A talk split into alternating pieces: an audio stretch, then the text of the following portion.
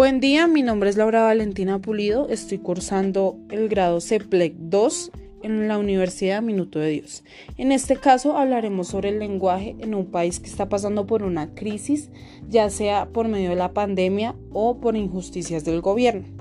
Principalmente, el lenguaje es una capacidad propia del ser humano para expresar pensamientos y sentimientos por medio de la palabra. Además de las reglas gramaticales y la correcta ortografía, eh, se pretende estudiar cómo el lenguaje tiene que ver en la actualidad en un momento en el que un país está pasando por una crisis. Por esto, eh, nos hacemos cuatro interrogantes, los cuales ayudan a comprender el sentido del lenguaje en un tiempo como este.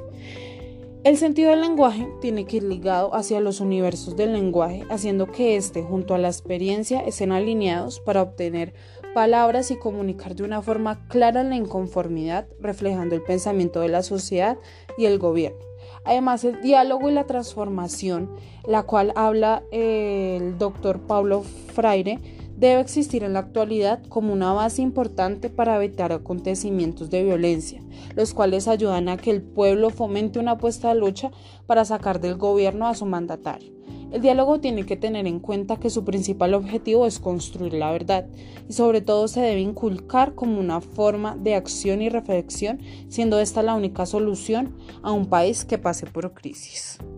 De igual forma, nos preguntamos que cómo en un país azotado por el hambre, el desempleo, el aumento de los casos de pandemia y la violencia de todo tipo, ¿para qué debe servir el lenguaje? Pues el lenguaje en un país lleno de violencia debe servir para acabar la inconformidad que tiene el pueblo ante cualquier atropello que se esté evidenciando en el país. Un ejemplo de esto puede ser Colombia, país en el cual se está pasando por una crisis de desempleo, la cual hace que el pueblo esté en contra de una reforma que tenga como fin dejar el pueblo con necesidades económicas, solo para beneficiarse al,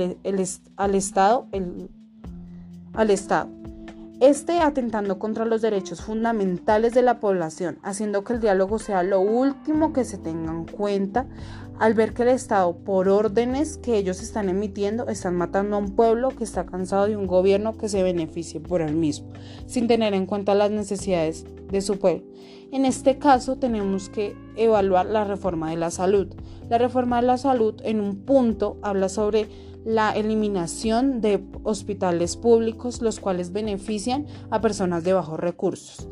En este caso, el lenguaje tiene que ver con la acción y reacción que hablábamos anteriormente. En este caso, la acción que debe tomar el presidente al ver tanta inconformidad del pueblo y de la misma manera la reflexión que el pueblo debe tomar al escuchar al mandatario, que en este caso está incumpliendo sus promesas de gobierno.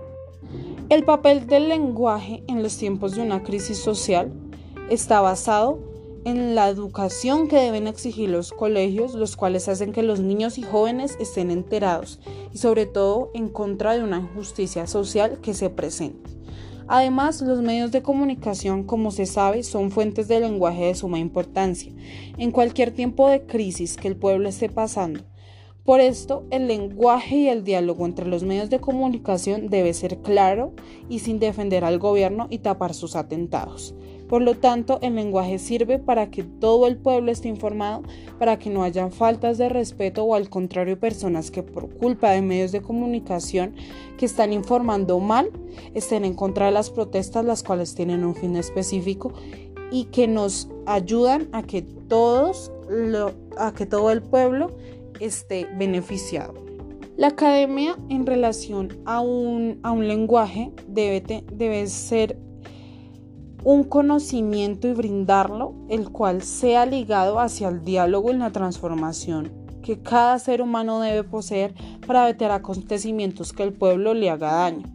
Un ejemplo de esto es dañar la ciudad.